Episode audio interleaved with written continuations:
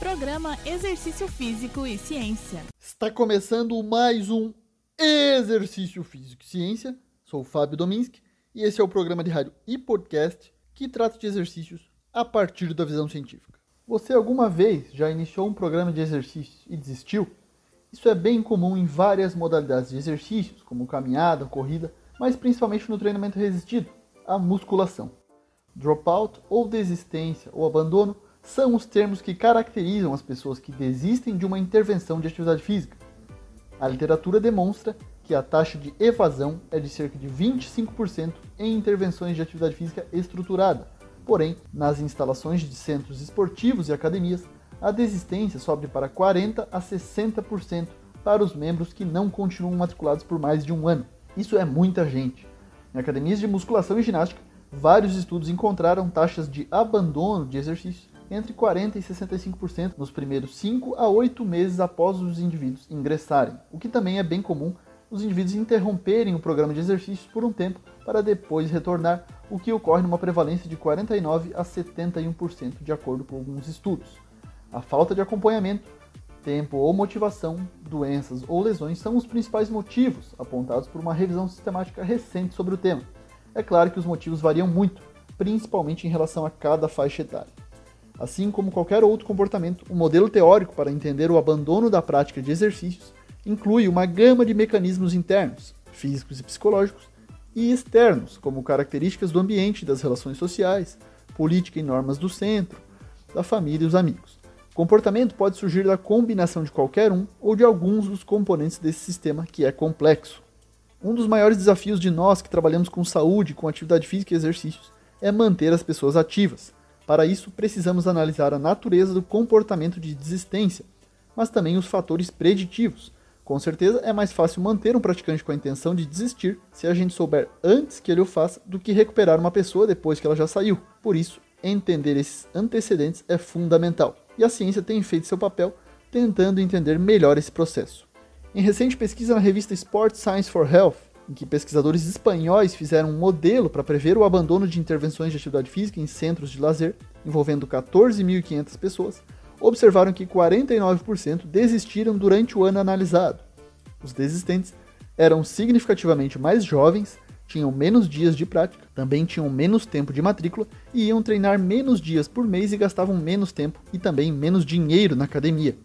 Considerando todos esses achados, foi possível prever o abandono dos membros com base no comportamento anterior, com 75% de eficácia. Sabemos que os iniciantes possuem maior chance de desistência. Nessa pesquisa, a variável com maior efeito sobre desistir ou não foi justamente o tempo de prática das pessoas na academia.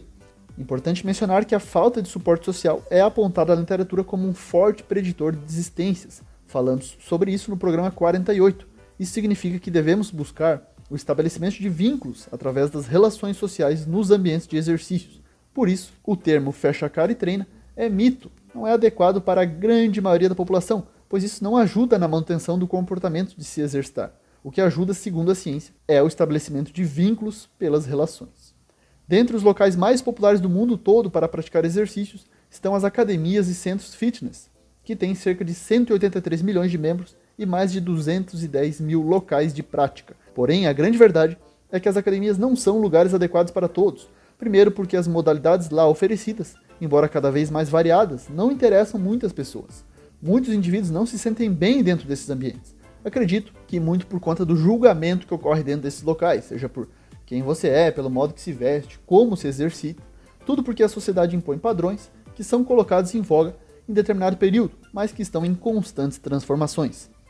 Além disso, muitos desses ambientes não cumprem os padrões de acessibilidade para pessoas com deficiência. É só observarmos como é raro vermos alguma pessoa com deficiente frequentando academias. Sabendo que a desistência pode ser prevista, é preciso que as academias locais com prática de exercícios considerem o comportamento de seus praticantes para prevenir uma provável evasão, assim como o praticante deve ser consciente dos fatores que podem ajudar na manutenção do comportamento dele, nesse caso, a atividade física regular. E essa análise é fundamentada na ciência e inclui algumas características as quais comentamos nesse programa. Talvez o grande desafio atual seja explorarmos de forma diferente os motivos para as pessoas fazerem exercícios, não só em academias, mas em qualquer lugar. Se numa época já tivemos como principal motivo para as pessoas desistirem a inabilidade de ver ou sentir os benefícios da prática de exercício. Hoje, devido ao alcance das informações, acredito que superamos isso. Todos sabemos que o exercício é importante para a saúde e, mesmo assim, não tem sido suficiente as pessoas entenderem isso. É só observarmos os índices de inatividade física da população mundial. Temos que ampliar o escopo da atividade física, mas principalmente explorar os benefícios imediatos na saúde mental das pessoas. Que aquela uma hora ou menos, seja 30 minutos de exercício, mude o seu dia, pois você aproveitou a sensação de bem-estar causada pela liberação de neurotransmissores, como a endorfina e a dopamina. Quando você perceber os benefícios desse comportamento, que é a prática regular de exercício, como de grande valor para sua vida, e quando as forças sociais oferecerem mais facilitadores do que barreiras, com certeza estará propenso a manter o comportamento a longo prazo. Em um contexto mais abrangente, existem barreiras à prática de atividades físicas no lazer que vamos tratar num programa futuro. Esse foi mais um Exercício Físico e Ciência. Lembrando que todos os nossos programas estão no Spotify, no Google Podcasts, no Deezer e no Apple Podcasts. Um abraço e até a próxima. Físico e Ciência com o professor Fábio Dominski, na Rádio Desk FM 91.9.